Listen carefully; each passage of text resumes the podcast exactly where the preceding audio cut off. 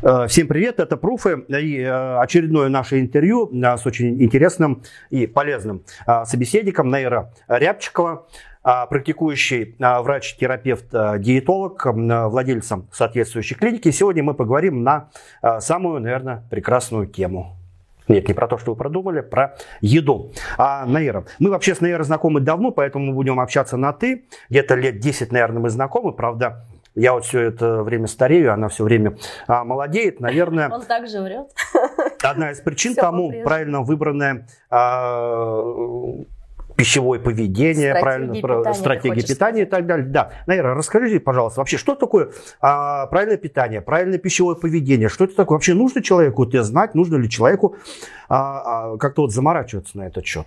Ты знаешь, Марат, здесь очень двоякий такой вопрос, абсолютно правильный. И, кстати говоря, наиболее актуальны на сегодняшний день, потому что питание превратилось в какую-то тему, а, просто окутанную невероятным количеством мифов, и сейчас даже в психиатрии ввели такое заболевание, диагноз, который называется орторексия. Как еще раз? Орторексия. Орторексия. Орторексия, да, обозначающий чрезмерную, чрезмерную фиксацию на здоровом образе жизни и э, здоровом питании, которое превратилась уже в психиатрический диагноз, представляешь?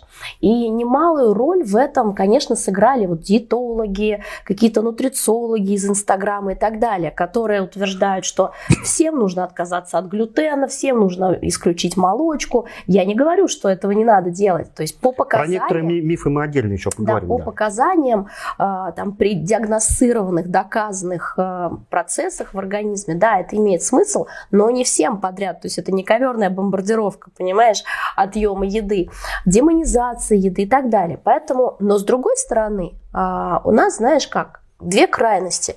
Либо мы целыми днями едим бургеры, шаурму, какие-то пончики из вообще непонятно чего и сладости, да, и бог с ним вообще один раз живем, и зачем на этом заморачиваться, либо уж мы там высчитываем все калории и уходим, в общем-то, вот в эту самую орторексию. Поэтому истина, как всегда, где-то посередине, разумеется, э, нужно придерживаться адекватности, а чтобы придерживаться адекватности, нужны знания, адекватные, правильные знания которая, ну, в общем-то, а, и несет в мир, наверное, любой здравомыслящий врач. Ну, здесь ключевое слово здравомыслящий. Ну и в итоге что такое э, правильное питание, правильное пищевое поведение? Вот как, вот как, как человеку вот это вот, а, чтобы не сойти с ума и не а, с другой стороны, в другую крайность не впасть. Вот как вот обрести вот это вот баланс. середину, баланс? Да. Смотри, отличный вопрос. Есть несколько стратегий. Во-первых, ну, всегда мы опираемся на... Э, есть, во-первых, несколько школ, да, давай сразу тоже нашим зрителям расскажем об этом. Есть доказательная медицина. Это наиболее э, близкое к правде направление, которое основано на исследованиях, на каких-то э, публикациях, которые в основе своей да, держат э, наблюдение за большим количеством пациентов, когда э, соответствующими стандартами наблюдения день. Есть альтернативная школа сейчас, на сегодняшний день активно позиционируемая в социальных сетях. Это эм, интегративная медицина, которая назначается, врачи, следуя этой школе, назначают большое количество БАДов, пропагандируют, что земли у нас истощены, поэтому в растениях практически ничего нет и так далее. И, к сожалению, мы видим э, достаточно много негативных последствий в виде там, токсических гепатитов и так далее. Но э, так как Э, я уже долго живу на этом свете и э, понимаю, что, ну, давай так, мы не будем никого Э, возводить там, да, на Голгофу и распина, распинать, как правильно цепляется, да? Чморить не будем. Чморить не будем, да. Вот, или кого-то превозносить. Потому что и в той, и в другой школе есть рациональное зерно, но все-таки мы всегда опираемся на доказательную медицину. На сегодняшний день э, таким стандартом питания все-таки является позиция Всемирной организации здравоохранения, угу. которая для каждой страны разработала определенную пирамиду питания. Здесь можно будет поставить какую-нибудь, если вы делаете инфографику, да, а, пирамиду питания. А, и самое интересное, что для каждой страны а, эти пирамиды питания разработаны свои. Потому что если, например, у нас в России определенный стиль питания, да, определенные продукты, определенная ментальность, определенные, в конце концов... Традиции. Традиции, да. И, ну, скажем так, сформированные пищевые привычки, угу. то Например, в Японии, да, они совершенно другие. Угу. И там есть э, кое-какие изменения. Но, опять же, есть нормы э, белка, жиров, углеводов, которые, э, опять же, нам дала наука. Угу. Вот, и мы на это опираемся. Сейчас есть э, много направлений для упрощения понимания здорового питания. Например, Гарвардская школа медицинская разработала э, принцип тарелки. Когда мы берем тарелку, делим ее пополам, э, там, в одной половине у нас клетчатка, салат там, и так далее, четверть занимают источники белков, там, мясо, бобовые и так далее, и четверть это углеводы, то есть гарниры. Так. Чтобы было просто, как раз для тех, кто не любит заморачиваться. А, но есть э, люди, которые прям совершенно э, имеют расстройство пищевого поведения, и такие рекомендации для них. То есть, смотри, вот тарелка, а половина это овощи, четверть макароны, четверть Мясо. котлета. Да, мясо. да. Угу. Ну, вот смотри. Условно говоря. Да, да, здесь тоже, кстати говоря, ты крутую вещь сейчас затронул. Очень крутую. Что такое котлета, Марат? Ну, это фарш мясной. Что в фарше? Э, мясо, говядинка, свининка. Ну, вообще, вот обычный стандартный домашний фарш, говядина, фарш, говядина, свинина, ну, может быть, чуть-чуть, чего еще? Вот, понимаешь, друзья мои, обратите на это внимание. А, у каждого во-первых, понятие нормы разные, понятие стандарта разное. Поэтому, Но когда... свининку не все едят, я конину не ем. Во-первых, а, свининка это бог с ним. Мы сейчас как бы сейчас обобщаем это все под одним словом мясо. Хотя в свининке, да, чуть больше жира и так далее. Угу. Для кого-то фарш это чуть-чуть мяса, и много, например, капусты или там лука или еще что-то. Кто-то добавляет в фарш рис, кто-то еще что-то. Поэтому, когда мы говорим фарш, мы не подразумеваем, что это источник белка. Угу. Друзья мои, а знаешь ли ты, Марат, может быть, и вы знаете, сколько граммов белка в 100 граммах мяса? Вот Около ты говоришь. 20. Какой ты молодец. Я тоже немало лет живу на этом свете. Вот, понимаешь, а сколько граммов в белка в фарше? Около 10, наверное. Я думаю, что гораздо меньше. Угу. И поэтому, когда человек берет котлету и думает, что он получил достаточно белка, а, кстати говоря, на сегодняшний день дефицит белка – это одна из краеугольнейших вообще, э, один из краеугольнейших камней преткновения диетологии, которая э, пытается интегрироваться в обычную жизнь, потому что люди едят катастрофически мало белка. И даже те, кто э, вот так вот ест там два раза в день мясо, угу. например, котлеты, и думает, что я же много ем, нет, это очень мало. И вот именно этот недобор ведет к ухудшению здоровья, постепенному... А какие, давай про ухудшение здоровья, какие проблемы? Э, как это сказывается, что там, зрение ухудшается? Белка? там, я не знаю, что. Да, белка. Да. Смотри. А, Щитовидка а, плохо работает. А, помнишь, а, мы сейчас с тобой как два старичка, помнишь? А, Эх, молодежь, да. ничего не понимаю. Что такое жизнь, по мнению Карла Маркса? Ну, это существование белковых тел. Совершенно верно. И несмотря на то, что он был... Э, способ существования. Способ угу. существования белковых тел, да. Несмотря на то, что он был очень далек, я думаю, что от биологии, да, как от науки, э, но он совершенно прав, потому что наше тело в основе состоит из белка. Все. И если спросить наших зрителей, что такое белок, да, и куда он идет, на угу. что идет формирование, на формирование чего идет белок, вот как ты думаешь? Э, мышцы, мышечные ткани, замена, формирование мышечной ткани это, в основном, наверное. Это самый распространенный ответ даже среди студентов-медиков. Угу. Потому что я несколько лет преподавала в университете, и это такой усредненный ответ. Смотри, в действительности 80%, а, ну, может быть, чуть меньше а, усвоенного белка из, из пищи идет на то, чтобы сформировать ферменты. Причем ферменты это не пищеварительные ферменты, да, как в рекламе Мизима. Угу. Это э, гормоны? Нет, ферменты и гормоны это разные вещи. Это такие микросолдатики нашего организма, которые ускоряют все процессы и в клетках, и в, на уровне органов, и на уровне всего организма.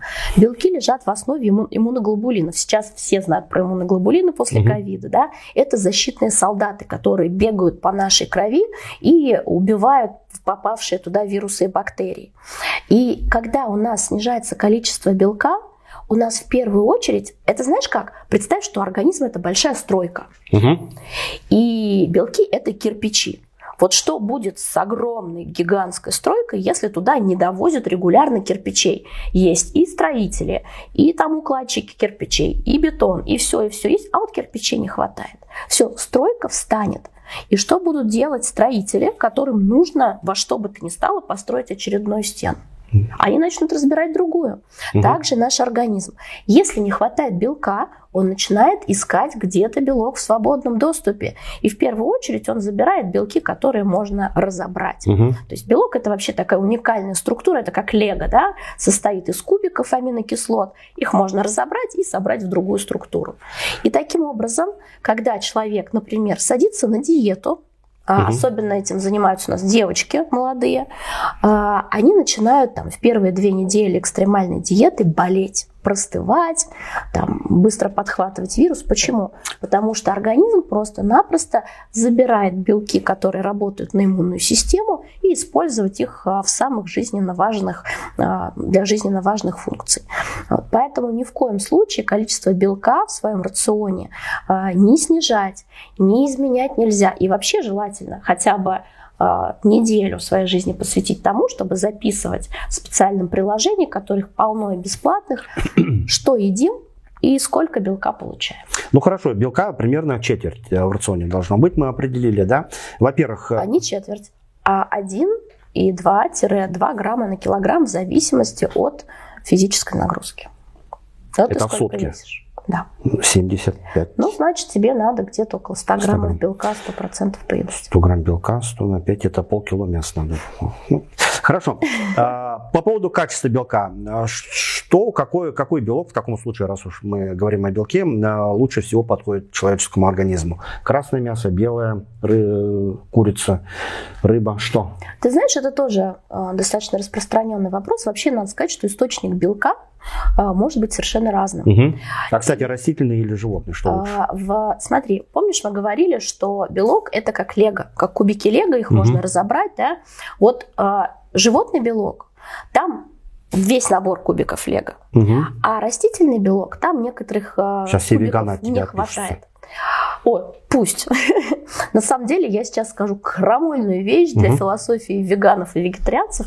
Я э, недавно была же как раз на, э, в экспедиции, где, собственно, заболела, э, в археологической экспедиции. С, заболела, простыла, имеется Да, да, простыла. Угу. Ну, мой организм тоже передал мне привет, потому что, чтобы туда попасть, мне пришлось проехать 4000 километров за рулем. Угу. Вот. Так вот, привет веганам. Да, привет веганам. Э, эта история не просто так, не просто, чтобы похвалиться. Там я Туда я поехала, чтобы встретиться с Станиславом Дробышевским. Это антрополог, а, популяризатор науки, один из самых на сегодняшний день таких известных антропологов, которые занимаются а, эволюцией человека и рассказывают об этой угу. эволюции.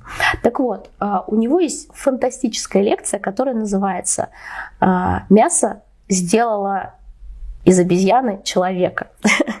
И это действительно так. Объясню почему. Дело в том, что в процессе эволюции много-много-много сотен тысяч, а даже миллионов лет, а, мы превращались из а, там, маленького зверька Пургаториуса, который известен да, на сегодняшний день как первый млекопитающий, известный наш предок. Так вот, мы развивались там, сначала по многим-многим этапам, и там, сейчас остановимся на австралопитеках. Эти прекрасные существа, еще э, не совсем люди, жили там, 2,2 где-то миллиона лет назад, и когда появились саванны, они стали все больше и больше, им пришлось занимать новую экологическую нишу и переходить с растительного питания на смешанное. Угу. То есть они начали охотиться для того, чтобы выжить. А, потому что была еще одна ветвь, например, да, там а, массивный австралопитек, которые остались вегетарианцами, они сидели там по берегам рек, жевали траву, у них стало меняться тело. Кстати говоря, я не душню сейчас, на самом деле, это очень важно знать по одной простой причине. Если мы знаем, знаем, как развивалось эволюционно тело человека, как развивалось его питание, то мы сможем понять, что же нам подходит на сегодняшний день. Потому что если за последние сто лет наша окружающая среда кардинально меняется, да, и питание, и образ питания меняется, угу. то в предыдущие там, 2,5 миллиона лет Э, вот от, э, там, скажем, да, тех же самых австралопитеков, мы очень-очень медленно развивались, и наше тело менялось вместе с окружающей средой.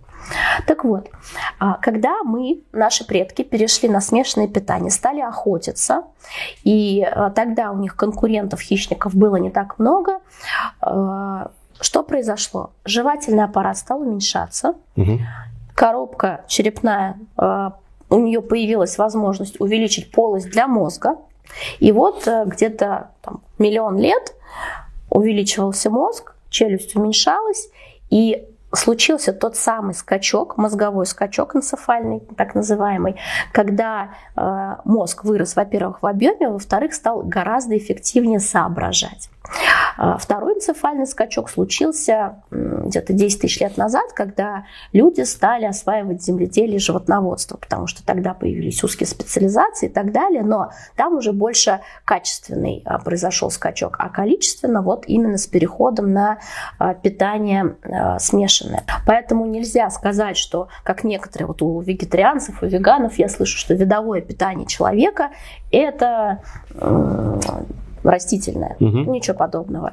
Мы эволюционно сначала ели насекомых, потом мы питались плодами, когда жили на деревьях и были такими животными чуть больше лемура. Потом мы питались смешанно, когда уже стали появляться саванны. Потом перешли на питание растительное и мясное. Потом, кстати говоря, там одна часть а, наших предков, они вообще стали суперхищниками и питались только мясом. И вот неандертальцы, кстати, от этого и вымерли, потому что ели только мясо, но у них было много конкурентов, и поэтому, собственно, и исчезли они. А мы так и продолжили питаться разнообразно и живы до сих пор, как видишь. Поэтому мясо – это часть нашей эволюции, часть нашего питания, наш желудочно-кишечный тракт и жевательный аппарат предназначен и предназначены, да. Питания. То есть веганство – это антинаучно. Ну, да, если... Э, Слушай, если кому-то нравится, Вообще, э, это знаешь, какая история? Слушай, ну э, нравится, нравится, это понятно, когда взрослому человеку нравится. Но когда ребенка заставляют, а, наоборот, не заставляют, а не дают ему мясо, это совсем другое дело. Ты знаешь... А, Кстати, вот вопрос сразу да. давай по поводу, а необходимо ли детей с детства учить правильному питанию и формировать у ребенка правильное, как считают родители, пищевое поведение? Так же, как и все остальное поведение. Да? А, я тебе могу здесь сказать и как специалист, и как мама троих взрослых детей. Угу. У нас, к сожалению, тоже были перекосы в свое время, когда это стало очень модным. А, вот эта вся там, история с питанием. Отнимали шоколадки, выбрасывали, значит, их в мусорное ведро. Там Жестко. начался как раз бум соцсетей мамаши говорили, сахар это зло, да, ну там, научившись у блогеров. Вот. И что произошло? Выросло целое поколение, да, ну часть поколения, не все, конечно, с расстройством пищевого поведения, а это гораздо страшнее. То есть дети, у которых отбирали шоколадки угу. через год, через два в пубертате, когда начали появляться свободные деньги, прятали эти шоколадки или вкусняшки под подушками, еще и приправляя это все диким чувством вины, ощущением, что со мной что-то не так, и потом последующим набором веса, и потом, что непременно скажется и сказывалось, и будет сказываться на дальнейшей жизни человека. Поэтому, конечно, детей надо приучать к правильному образу жизни, к правильному образу питания. Но это можно сделать только через свой пример и без перекосов. Потому что если... А, кстати, вот а как? Все-таки э, и свой пример и так далее. Дети ведь это такая штука, которая, она вот не всегда послушная там и так далее. Ты знаешь, Марат, а, здесь я уже буду говорить не как специалист, наверное, как мама, как мама да, потому что, а, ну, это больше психологический аспект, угу. но я как мама пыталась его понять и изучить. Вот а, пока дети маленькие, мы можем их воспитывать. Угу. Когда дети входят в пубертат, переходный период подростковый, мы не должны их ломать, мы не должны им нудить, а, мы должны их любить такими, какие они есть. И если мы видим, что они делают там что-то, что действительно опасно для их жизни, мы должны это категорически пресекать. Но если мы видим, что они едят всякую дрянь, да, ну... Чипсы это эм, только через разъяснение. Угу. Ты берешь этого лося, с абсолютно еще глупыми щенячьими глазами перед собой сажаешь и говоришь, сынок, давай. Ну, это пубертат, а вот э, дети, когда совсем маленькие, там 5, 6, 7 Когда лет. они совсем маленькие, мы должны у них формировать базовые пищевые привычки. То есть есть э, небольшой, Супчик кушать надо. небольшой пул детей, у которых, ты знаешь, вот генетически есть предрасположенность там, к каким-то пищевым Ну, э, девиациям, да, они там вообще не едят или там очень избирательно едят. Но это, наверное, все-таки малая какая-то доля. Это малая доля, да. А так в целом мы должны приучать, во-первых, к ритму питания. Не пихать к ритму питания. А, мгм. Чтобы ели три раза в день, например. Да, это самый такой оптимальный, усредненный, подходящий всем график. Не впихать в них эту еду. Учить отличать голод от аппетита. То есть, когда у нас а, действительно есть голод, Мгм. когда есть аппетит. Вот смотри, очень простая техника. Дорогие зрители, техника для вас. Когда ребенок говорит «хочу есть», например, а, ну, есть у него там склонность переедать. А, Он прибегает, маленький шкет, и спрашиваешь у него, а где ты хочешь есть? Если он говорит здесь, значит он действительно голоден. А если а, он говорит «М, здесь, ну или там где-то в другом месте, то, скорее всего, это эмоциональное желание что-то заесть. Слушай, ну эмоциональный желание. Вот увидел какую-то вкусняшку, да? Да. А, это же как бы... Ну, триггер. Это триггер, Триггер, да, и тут же у него желудочный сок то все равно выделяется, урчать животик начинает, ну, как бы он все равно же как-то Ты знаешь, а, обычно... скажет, да, вот тут хочу. А обычно ребенок э, на самом деле не так, как взрослый, подвержен вот этому. То есть, если он приходит и говорит, я хочу шоколадку, Мгм. да, ну, то есть здесь понятно, что вот он что-то конкретное хочет, что тогда это вопрос, а почему эта шоколадка лежит на столе? Ну, потому что ведь ребенок в любом случае захочет эту шоколадку, это очевидно, если он сладкоежка, если он приучен к этому. Вот. А, Еда, ты знаешь, исторически еда очень сильно связана с эмоциями, потому что, опять же, возвращаясь к эволюционным процессам, э, нам еда раньше была нужна зачем? Чтобы выжить. Ну да. Да? И много-много, опять же, сотен тысяч лет выживали кто? Кто умел копить жирок. Потому что, как говорит народная поговорка, пока толстый сохнет, худой сдохнет, так и было. Удачная охота, племя поело, те, кто успел э, хорошо поесть, отложить до следующей охоты, все, они выжили, дали потомство. И так закреплялся признак, да, так называемый экономный тип, хотя сейчас ученые спорят с этой э, терминологической характеристикой, но тем не менее. А, Есть 10% людей, которых мы называем ведьмами, которые едят и не полнеют. Мгм. Такие тоже есть. Но их очень мало, потому что они, как правило, не доживали до того, до репродуктивного возраста. Вот. Но они тоже были там эволюционно выгодны, потому что в племени должен был быть хотя бы один, кто пойдет соберет, даже если там э, племя голодает. Мгм. Но не будем об этом, это долгая история. Вот. Суть в том, что они есть, но их мало. И мы, большая часть населения, это как раз накопительный тип. Вот. Поэтому, а, конечно, мозг а, вообще, знаешь, как давай немножко с другой стороны зайдем. А, Наш мозг гораздо умнее нас. Если ты думаешь, или вы, дорогие друзья, думаете, что вы сами управляете своим поведением, вот вы подумали, я хочу похудеть, и пошли худеть. Ни черта подобного. Если бы так было, мир сейчас не захлебывался бы в пандемии ожирения. За последние э, 10, э, нет, вру, за последние там, ну, несколько десятков лет количество людей с лишним весом по версии э, Всемирной организации здравоохранения выросло в три и более раз. Представляешь? Это в мире. В мире, Мгм. да. И это мы не берем страны Африки, где голод. То есть это в цивилизованном мире.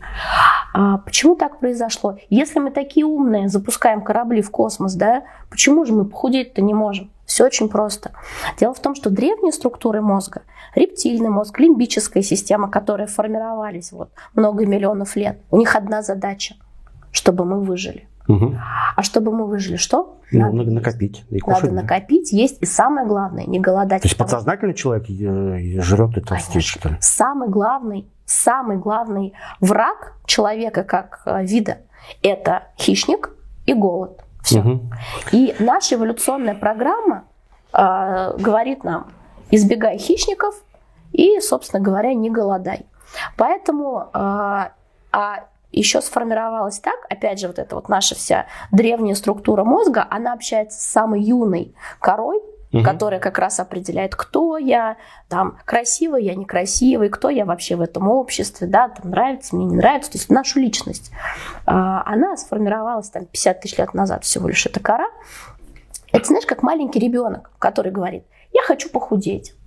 А родители или бабушка с дедушкой такие – о, нет, это же опасно, это же значит будет голод. И как э, любого маленького ребенка, да, они не, не шлепают по попе, оттуда забирают, они начинают его отвлекать. Угу. А древние структуры мозга, они очень хитрые, они от, общаются с корой мозга посредством нейромедиаторов и гормонов. А кора это воспринимает как эмоции.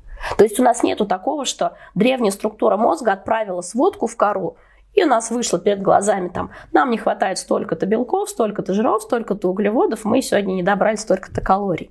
Нет, знаете, как это бывает? Это бывает так. Мы садимся на диету, а, наша древняя структура мозга включает лампочки. Аларм, опасность, опасность, у нас голод. Даже если человек весит там 120 килограммов, угу. и он сел на диету, там все, лампочки, опасность. Но кора говорит, нет, я хочу быть стройным и здоровым. У меня повышается давление и болят суставы. Я должен похудеть. И с утра он себе варит постную гречку там, с чем-нибудь, в обед ест салат. Вот. А у некоторых это уже наступает к вечеру, у некоторых через 5-7 дней, в зависимости от, э, опять же, стойкости коры. Знаешь, что происходит? Нет. Древние структуры отправляют импульсы в мозг, в кору, угу. в виде коктейля нейромедиаторов и кора такая. Знаете что? Один раз живем. И вообще, мне и так нормально. Я красивая, а кому не нравится, пусть не смотрят. И не для того... Бодипозитив какой-то сейчас Мама ягодку растила. И да, и вообще, вот смотрите, какие мы тут полненькие, красивенькие. И вообще, вон в Инстаграме, чем полнее, тем лучше я тоже присоединюсь к бодипозитиву. Ну, да, смотри, вот э, чем, поэтому, чем полнее, тем красивее. И поэтому будет... наступает срыв, Марат. Поэтому угу. наступает срыв, и невозможно похудеть на силе воли. Невозможно. А как похудеть? Вот человек хочет похудеть, человек знает, что у него лишний вес по всяким там коэффициентам, либо по ощущениям. А-а-а. Что делать? Идти в спортзал, исключить из э, питания сахар. Ну, один из мифов, наверное, да, да. из рациона. Э, про миф еще отдельно поговорим. Вот что делать? Вот конкретный человек. Вот я тебе Вот, допустим, что? у меня рост 170, и, допустим, при росте 170 человек весит там 120 килограмм. Что ему делать? Ну, во-первых, здесь надо сказать, что... Без особого вреда для здоровья. Да, смотри. Во-первых, здесь надо сказать, что при росте 170, там сколько ты сказал вес? Ну, 120 это лишка. 120 вес. Вот смотри, а, представим себе двух мужчин. Ростом 170, весом 120. Угу. Один из них огромный такой с большим количеством жира чувак, угу. второй э, атлет там, угу. бодибилдер, да, например, в одном 120 килограммов мяса, в другом там 120 жира. килограммов жира, ну, усредненно. Условно, да. да, поэтому вес на самом деле это не, не суть важная, и бывает очень часто так, что приходят ко мне э, массивные люди, но, э, ты знаешь, это как в анекдоте, у меня прекрасное тело, но оно покрыто толстым слоем жира. Кость вот. широкая вообще. Да, ну да, или, ну, кость широкая это уже как раз из разряда мифов. А так бывает, что много мышц и жира тоже много, но это такой тип а, строения тела, и этим людям будет на самом деле достаточно легко похудеть. А вот бывают люди, у которых мышц мало, жира много, и им очень важно правильно снижать вес, потому что критически важно сохранить эту мышечную массу. Угу. Потому что один из признаков особенно после 40. Один из признаков э, серьезнейшего увядания и старения, ну, слушай, друг мой, мы в одной лодке. Вот. Один из признаков увядания и старения – это э, так называемая саркопения, дефицит мышечной массы. Угу. Ты же наверняка видел, да, вот этих вот э, хиленьких старушечек, они вроде вот идут, все уже сутуленькие, там, худенькие, или даже если у нее большой вес, то все равно она вся скрюченная, потому что мышц уже нету. Угу. А человек, который садится на диету, и просто голодает, он в первую очередь теряет мышечную массу. И здесь мы сталкиваемся с эффектом йо-йо.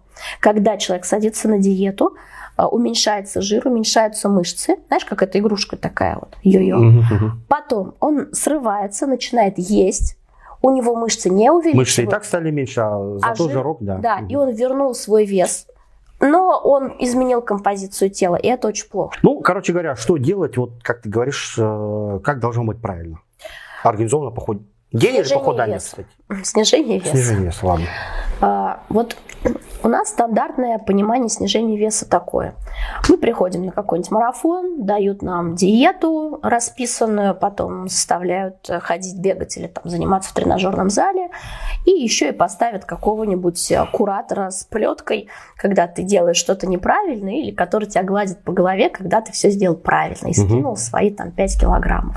Что происходит потом? Потом проект заканчивается, а, и человек приходит к своему обычному образу жизни. Естественно, его потом разносит, даже если он какое-то время удержал результат. Вот. А, снижение веса должно быть комплексным. А, первое, с чем мы должны работать, это с нашим а, пищевым поведением. Угу. Что в него включается? Это наши привычки. Вообще мозг, опять я возвращаюсь к теме мозга, он крайне ленивая субстанция, он все максимально автоматизирует. Вот люди даже говорят, человек не меняется. Да? Ну, почему не меняется? Да потому что у нас регулярно повторяющиеся паттерны поведения автоматизируются и превращаются в то, что мы каждый день делаем, но даже не задумываемся. Угу. Если ты обратишь внимание, например, ты а, зашнуровываешь а, ботинки, первый всегда на одной и той же ноге. Ну, ты да. там складываешь вещи, как правило, примерно в одном и том же стиле. Человек даже страдать любит и предпочитает в одном и том же стиле всю оставшуюся жизнь. Понимаешь, как он привык. Вот так уж работает наш мозг.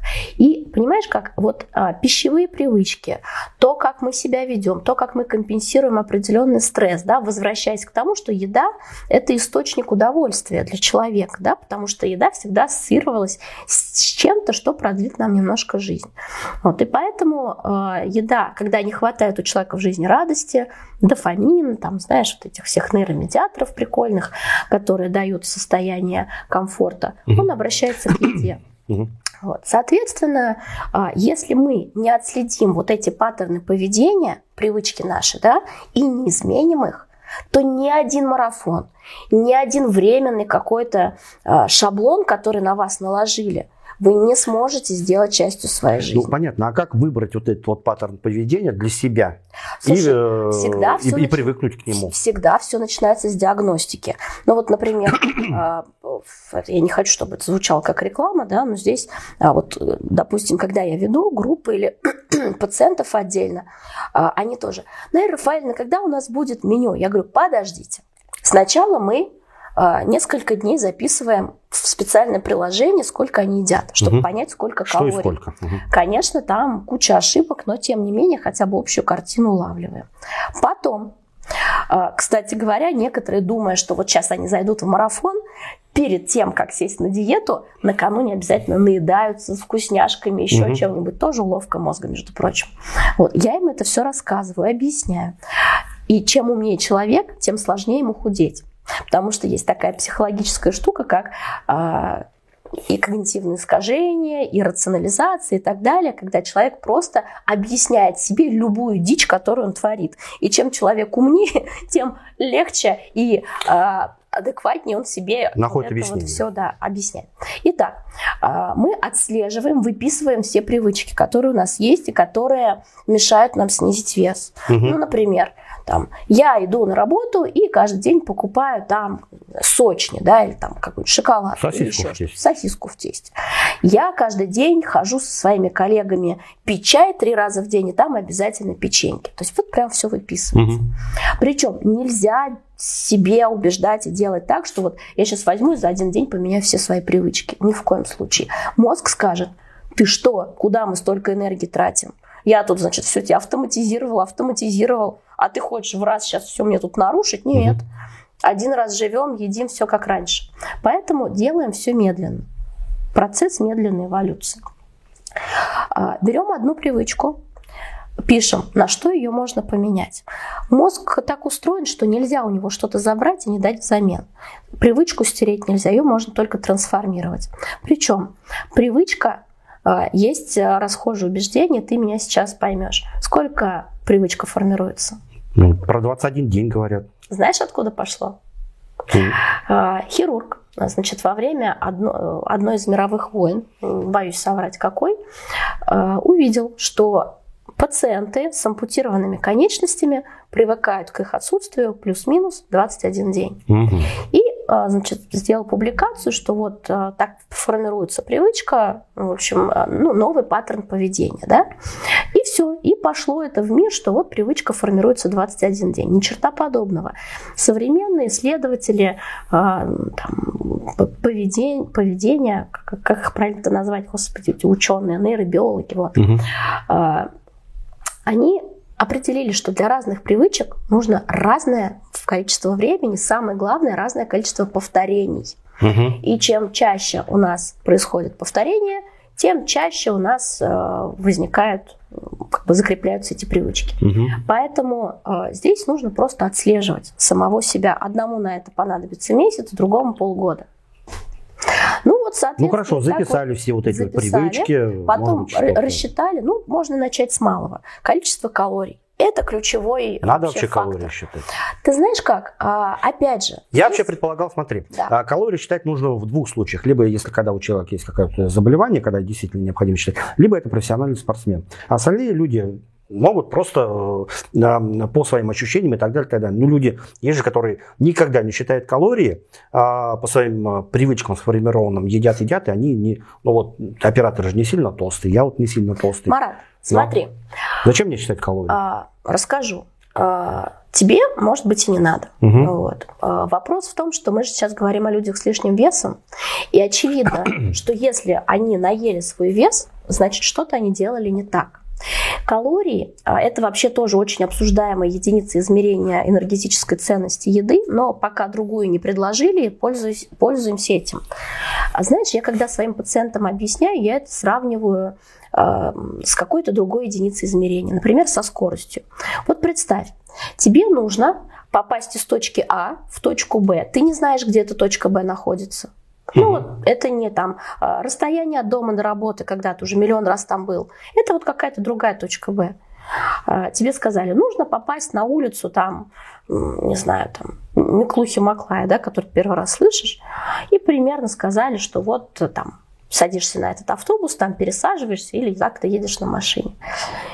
И ты думаешь, так, а сколько туда, интересно, километров? А, и тебе сказали, ну там нужно быть ровно в это время. Угу. Так вот, чтобы тебе там быть ровно в это время и не опоздать, и не приехать раньше, тебе нужно знать, с какой скоростью ты туда поедешь, и на каком транспорте, да, и какое количество километров. Угу. Если ты будешь э, идти по своим ощущениям, ну, то есть вот как, ты же не будешь сидеть и, наверное, сейчас пора, и пошел, да, пешком.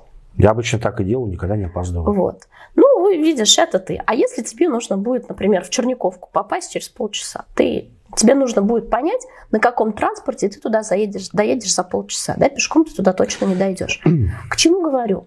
Понимаешь, вот это то же самое. У человека есть какое-то количество калорий, которые он должен потребить для того, чтобы и не набрать вес, и его не снизить. Угу. И если человек привык укладываться в эту калорийность, я только что говорила о привычках. У тебя уже сформирована примерная продуктовая твоя корзина ровно вот в это количество, и ты никуда, ты, ты, ты, ты вот уже привык ходить по этому маршруту, и поэтому приходишь вовремя.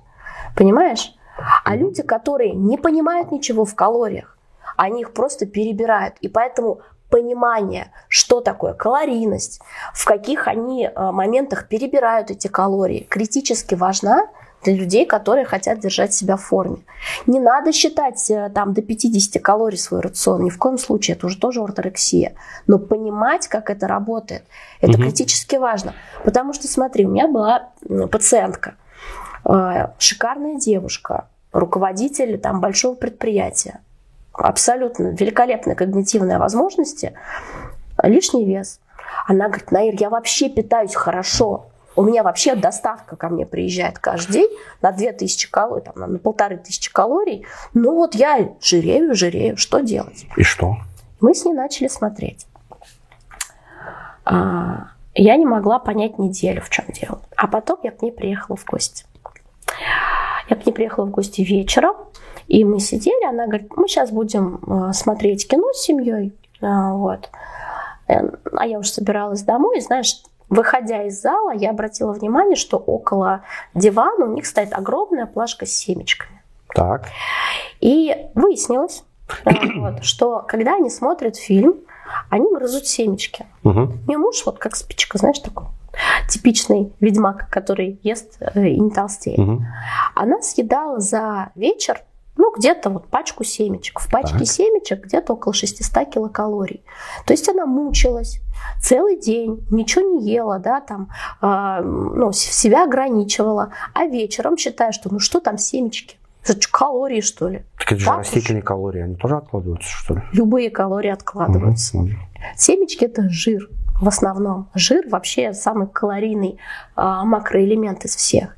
И поэтому, естественно, она не то, что не снижала вес, она кучу денег тратила на доставку, на само, самоограничение и так далее, но вот семечки. Мгм. И объяснив ей, что в пачке семечек 600 килокалорий, мы научились ограничивать эти семечки, хотя ломка у нее была невероятная. Но мы там, опять же, придумали, чем эти семечки И заменить. чем?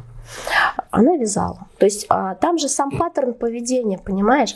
Ну, смех смехом, а что-то нужно Ну, было не смех, смотри, ну это все-таки как-то муторно. Это вот записывать привычки, считать калории, ну не считать или там разбираться в калориях. А есть какой-то простой способ похудеть? Ну, не жрать макароны, например. Марат, есть, э, Я люблю макарошки. смотри, э, здесь все очень э, зависит от мотивации человека. Ну, мотивация, какая мотивация? Похудеть, Ну, э, скинуть там, если, скинуть десяточку, например. ну, друг мой, если ты хочешь скинуть десяточку и жить только на макарошках, ты э, не только... Давай так, скинуть десятку, поедая макарошки, можно. Если ты в этих макарошках будешь укладываться в свой э, калорийный Колораж. лимит. Да, но э, макарошки это чистые углеводы. Мгм. Если ты будешь есть только углеводы, у тебя начнется, а, ну, во-первых, дефицит белка, о котором мы говорили. Во-вторых, расстройство стула, потому что не будет хватать клетчатки, Мгм. если это, да, даже если это цельнозерновые макароны. Потом начнутся какие-то изменения там, в желудочно-кишечном тракте. Основа здорового питания – это разнообразие. А, Была, был, кстати, отличный эксперимент. А, Фитнес-тренер в Америке, ам, опять же, можно потом инфографику будет вставить, питался одними бургерами. Он просто Вот, чё- чё- и похудел, да? да, он а, питался на 2000 калорий, Мгм. значит, 100 дней, и похудел. И мало того, он похудел, он пришел в прекрасную форму, потому что еще два раза в день он занимался в спортзале. В день, В день. Два раза в не день. в неделю, в день. Нет, в день. Ну, он профессиональный фитнес-тренер. А, ну если так, то да, все понятно. Да, да. Мгм. То есть он похудел. Но там суть была в чем? А, В том, что можно ли питаться бургерами и похудеть. Он сказал, да, можно, если вот придерживаться колоража, да. Мгм. Ну, так себе, не самая здоровая еда для 100 дней. Но, тем не менее, чувствовал он себя хорошо. Если хорошо чувствуешь. Вот. А, смотри, но вопрос в том, что была достаточная физическая нагрузка, Мгм. и, а, значит, укладывался чувак в колораж. Дальше. Учитель биологии в той же самой Америке поспорил со своими учениками, что питаясь только в Макдональдс, он похудеет. Тоже 100 дней. Тоже подсчет калорий, но уже он подсчитывал белки, жиры, углеводы, достаточно потреблял салата, потому что в Макдональдс есть салат, и параллельно он еще сдавал в начале анализы и в конце. И что ты думаешь? Холестерин у него снизился, а, он похудел прекрасно, я там не буду врать сейчас на сколько, ну, килограммов на 15-20 точно, и, в общем-то, прекрасно себя чувствовал, да? Это к вопросу о том, чтобы, чтобы похудеть, надо есть что-то невероятное. Нет, надо просто правильно, сбалансированно питаться. Для этого надо знать, как это делать. Вот. Еще один экспериментатор, то те же 100 дней а, тоже укладывался в калории, но Мгм. питался, чем бы ты думал, водкой и мороженым. Вот. А, К 80-му дню у него начались психические Плюс. изменения. Да, да, да, у него начались действительно такие уже психиатрические проявления. Белочка пришла. Ну, скорее всего, у него он хотел сорваться, но так как был завязан контрактом, он не, мог до 100 дней это все, ну, так как это еще не было жизнеугрожающим, Мгм. да, он с большим трудом дошел до конца, но, друзья, он похудел, потому что укладывался в калории. Да, Но- алкоголька но свой худых. состояние... Это же состо- не значит теперь, что водку пить, чтобы похудеть. А, нет, мораль сей басни не такова. Мораль сей басни такова, что чтобы похудеть, можно укладываться в калории любой едой. Угу, это понятно. к вопросу о макарошках. о макарошках, но о бургерах, но о не принесет это маках так здоровье точно, конечно. Ну, в смысле не принесет здоровье? Ну, тот же самый бургер, это та же- там же, э, вот, э, допустим, тот же самый, э, не делая рекламу, но бургерные вот эти, да, там же разнообразие, начиная от салатов, заканчивая белков, белками, углеводами, сложными, простыми и так далее. Смотри. Там все есть. Марат, ты знаешь, это тоже такое когнитивное искажение к тому, что мы говорим о том, что ты видишь один лист салата в бургере и говоришь, это салат. Я тебя умоляю. Салат – это тарелка салата. Слушай, а вот э, есть такое тоже, э, давай перейдем к разным Давай. мифам и так далее, что в день нужно есть ну, не менее 400 граммов овощей и фруктов. Правильно это или Да. неправильно? Есть такое, а, опять же, для, для упрощения, сейчас все делается для упрощения. Мгм. Видишь, даже ты, человек, в принципе, не глупый, говоришь, как сделать просто. Слушай, ну невозможно построить там кораблестроение для чайников, понимаешь? Это Мгм. утопия. Если ты хочешь построить корабль, который поплывет, ты должен знать очень много. Но, Вот открыть книжку там кораблестроение для чайников и построить корабль невозможно. ну так надо полкило овощей есть. Так же и с едой. Если ты хочешь быть здоровым, Мгм. ты должен уметь считать калории. Это не обязательно делать каждый день. Ты должен есть 400 граммов а, овощей. Но опять же, мы же не будем А говорить... если я не люблю овощи фрукты? Такое же бывает. А, такое бывает. Это значит, надо себя как-то обманывать. И эти овощи потреблять в составе каких-то блюд. Мгм. Да? Потому что те же самые котлеты можно делать с овощами. Почему бы в кабачки не добавить там в мясо, да? А, Можно делать там всевозможные а, какие-то миксы, там боулы и так далее. Но здесь уже вопрос мотивации, опять же. Мгм. Чего ты хочешь больше? Быть а, здоровым и с достаточным количеством энергии или, ну, собственно говоря, не заморачиваться, но тогда заплатить за это определенную цену. Вот еще один стереотип про воду. Надо в день выпивать полтора литра воды или все-таки? А, Ты знаешь, для людей, которые вообще не контролируют количество воды, пусть это будет полтора литра. В целом, вообще человеку Ну, причем чисто не, не жидкость, а именно чистой а, воды. сейчас уже абсолютно точно а, говорят, и об этом это доказано, что любая жидкость считается. То есть вот, а, вот эти полтора-два литра жидкости. Чай, сок. Да, ну сок это не лучшая история, потому Ну, что чай. в соке очень много Мгм. добавленного сахара, да. Чай, Компоты. да, ну кофе нет, потому что кофе, хоть там и есть жидкость, но кофе обладает мочегонным э, эффектом, поэтому, собственно, ты чашку кофе выпил, да, недаром в ресторанах подают всегда кофе с водой. Мгм, До Потому что- восполнения. Да, на чашку кофе тебе надо выпить еще два стакана воды. Кстати, кофе сколько в день? э, Это все можно очень пить, индивидуально, выпивать, э, потому что чтобы не крякнуть. кофеин, смотри, тоже вот я ведь опять же Так, еще раз, полтора литра жидкости в среднем все-таки нужно. нужно жидкость, Хорошо. да. Кофе. Вот я выпиваю две. Утром и А, Я очень вечером. переживаю, что я крайне душню сейчас. Но ты же сам задаешь мне вопрос. Смотри, кофеин, а, в- вокруг него столько мифов и так его демонизируют. В действительности, почему а, кофеин, допустим, да, при отказе вызывает сонливость? Потому что кофеин, он не стимулирует. Ну, а, Так, ну-ка, ну-ка, поподробнее. Кофеин не стимулирует а, организм, у него совсем другой механизм. А Вот. Кофеин эм, не дает тормозным медиаторам садиться на рецепторы. Мгм.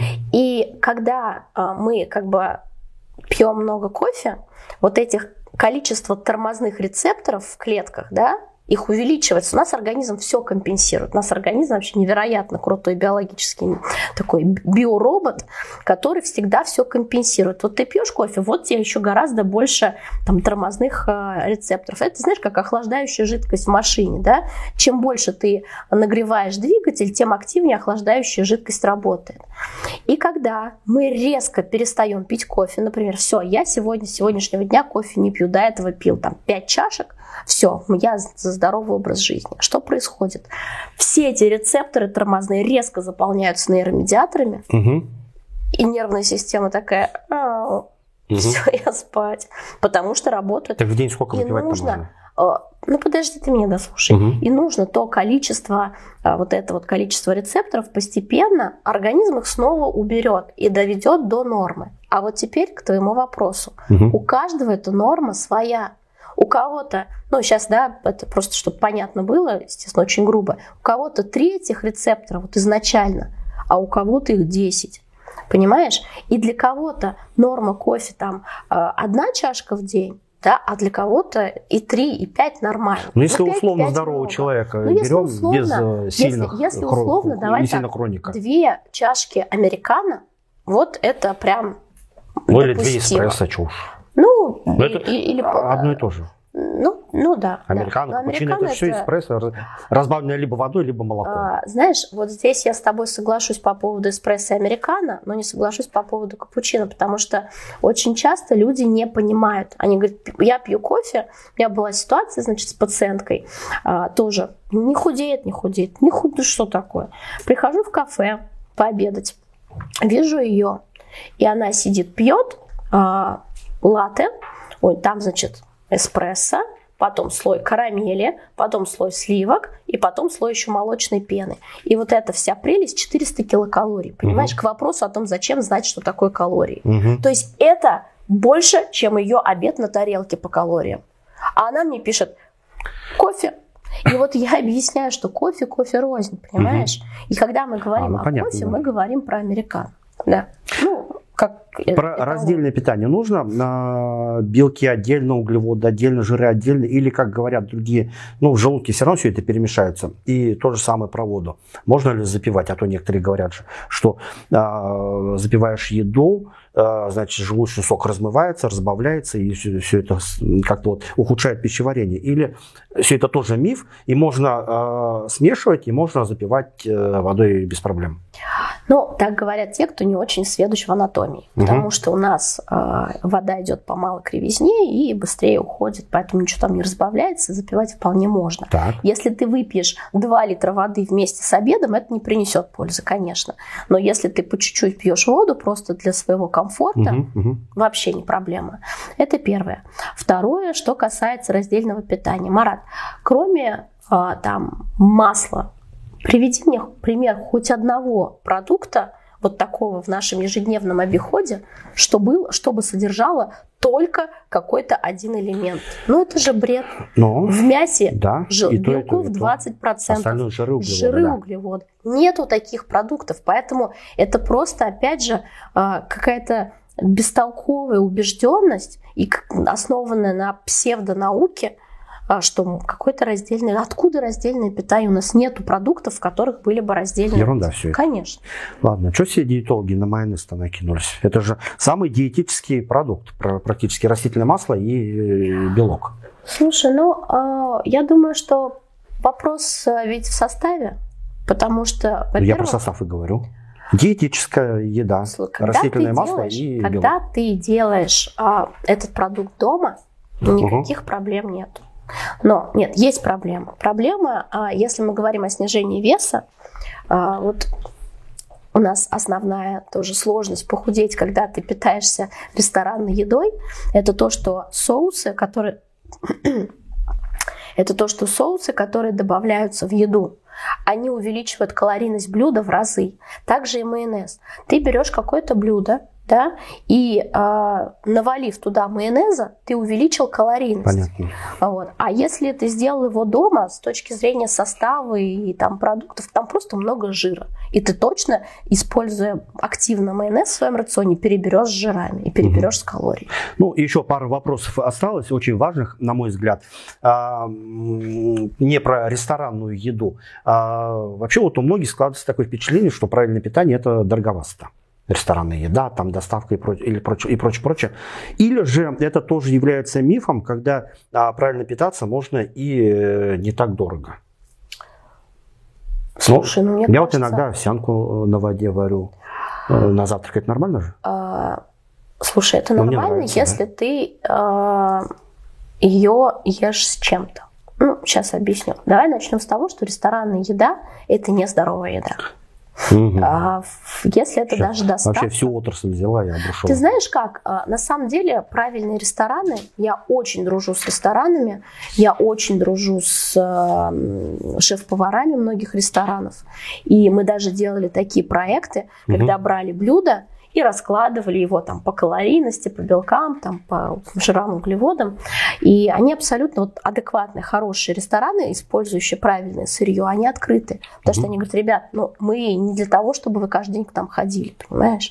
Там это не завтрак, обед и ужин. Вы можете там один раз это поесть, но там очень много, там даже вот берешь, выглядит зеленый салат, даже угу. называться может зеленый салат а там столько жира, что это на комплексный обед тянет, понимаешь? Но это безумно вкусно, потому что ну, са- понятно, да. самое главное, э, самое главное наши вкусовые такие манки, это что? Жир и сахар да, то, что наиболее калорийно, опять же, к чему наши предки стремились и чего у них не было. Это вкусно и дорого. Как вот обеспечить себе правильное питание и чтобы это не Марат, сильно... По... прости меня, я сейчас не упрощу тебе жизнь. Нет, да? Нет, надо в этом Уф. разобраться. Смотри, а, мы говорим о сбалансированном питании. Если ты ешь овсянку на завтрак, прекрасно, ешь. Mm-hmm. Но проблема в том, что это углевод. Практически вот... Ну, это а, клетчатка еще. Это клетчатка и углевод. Но хотелось бы белков. Возвращаемся к началу нашего разговора. Да, нет, я белок кушаю. Вот. Ну, а здесь смотри, во-первых, конечно, пока твой организм крепок и молод, да, Спасибо. Хочется сказать был, но ладно. Смотри, пока твой организм крепок и молод, то он все это выдерживает. Угу. Но есть такое понятие, как э, баланс гормонов, там, прочих вещей, и когда ты, к тебе поступает в организм много углеводов, у тебя выделяется достаточно много инсулина. Когда выделилось много инсулина, если ну, для того, чтобы этот белок, эти углеводы, угу. да, усвоить. А, если это будет только углевод, соответственно, инсулина выделится много, а, эти углеводы быстренько усвоятся, а вот этот избыток инсулина, который с профитом да, мог ага. выделиться, он будет а, стимулировать, так как у нас в организме есть обратная связь, он будет стимулировать тебя поесть еще, то есть найти ага. еще углеводов. Понятно. Поэтому желательно, чтобы все-таки в каждый прием пищи у нас хоть какой-то баланс соблюдался. Понятно. Ну и вот э, второй финальный вопрос тоже очень важный. Если человек все-таки уже пора обратиться к специалисту, к диетологу, терапевту, диетологу, неважно как, вот не попасться. Опять-таки, мы в самом начале, вот, ты говорила про всяких вот этих вот инфо-цыган от диетологии, да, на марафоны питания и прочее, прочее, прочее. Как не попасться вот на э, тех, которые ну, денежку возьмут и, и все. И там какие-то из интернета советов накидают, которые всем известны. Вот и никакой пользы не принесут, а в итоге принесут вред. Вот что делать, чтобы Ты знаешь, а, здесь не очень сложно сказать, потому что, а, к сожалению, диетология, я когда, когда мне говорят, а как вас представить диетологом, я всегда немножко краснею, говорю, нет, я настоящий врач, вы знаете, ну, потому что действительно девальвировалась вот эта вот профессия, потому что сейчас диетологами стали все подряд. Как и психологи. Как, как и психологи, да. А, я думаю, что здесь очень важно смотреть на, во-первых, я могу быть неправа, давай так сразу. Угу. Это мое личное мнение. А, во-первых, человек должен быть практикующим врачом с каким-то медицинским стажем, а, желательно соматическим врачом, который поработал в стационарах и вообще, знаешь, в медицине увидел, что такое болезни, как это работает. Там, не знаю, можно такое говорить на камеру или нет, на вскрытиях присутствовал, да, угу. видел, как это все не только в студенчестве. Ну. а уже вот в работе в своей, понимаешь? То есть а, классическое образование образование, классический опыт. классическое образование, опыт, угу. да. Потому что, знаешь, когда я училась, допустим, а, я не люблю истории про «не читал, но против», поэтому угу. я училась там и вот в школе альтернативной, интегративной медицины, ну да, альтернативная, правильно угу. говорилось, вот, они очень впечатляюще это все рассказывают. А, базы знаний, которые даются в университете, там той же самой биохимии не хватает, и они дают какие-то алгоритмы, убеждая, что это так, и им большое спасибо, что они меня заставили окунуться в биохимию более глубоко. Угу. Вот. Но проблема в том, что, понимаешь, даже закончив медицинский университет, некоторые врачи вот введясь на эту харизму, на этот напор, на, это, на эту уверенность в профессионализме, да, начинают дальше, как глухой телефон, вот эти вот знания, псевдознания транслировать в мир. А есть у нас там категория докторов, которые закончили университет, там поработали три месяца где-нибудь в поликлинике, тоже вдруг стали великими врачами. Угу. Вот. Ну, каких-то единых критериев нет, потому что, понимаешь, э, харизма на камеру и знания – это очень разные вещи. А сейчас, к большому сожалению, вот это инфо-цыганство, оно побеждает. И как с этим быть, я не знаю. Потому что, ну, даже работая со своими пациентами, Наверное, обращаться к настоящим врачам, изучать реальные кейсы, может быть, один из способов? А, ну, реальные кейсы, да, потому что сейчас, например, я знаю, что вот у инфо-цыган от медицины есть целые там группы людей, которые создают фейковые отзывы, вот эти до-после угу, и так далее, да. Я не знаю, Марат, у меня нет ответа на этот вопрос. Просто нужно быть осмотрительным, скажем так. Да, я думаю, что это критическое мышление и да, понимание. Ну и, знаешь, это тоже еще как психолог. Каждому человеку на каждом этапе жизни какой-то специалист подойдет, а какой-то не подойдет. Пусть он даже семи пядей во лбу, но вот для кого-то он там жуткий душнил, и дайте что-нибудь попроще. Поэтому здесь важно еще, чтобы человеку подошло. Вот. Ладно, Наира, спасибо большое, что а, пришла, а, нашла время, зашла к нам в гости, рассказала много интересного. Друзья, а, во-первых, значит, обращайтесь к настоящим врачам, не упрощайте совсем уж то, когда нужно вам обращаться, решить какую-то проблему. Подписывайтесь на наш канал, а, нажимайте на колокольчик, чтобы не пропустить а, полезное и интересное.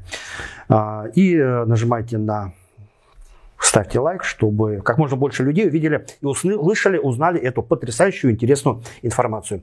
А, спасибо вам, до свидания. Наира, спасибо, до свидания. Пока.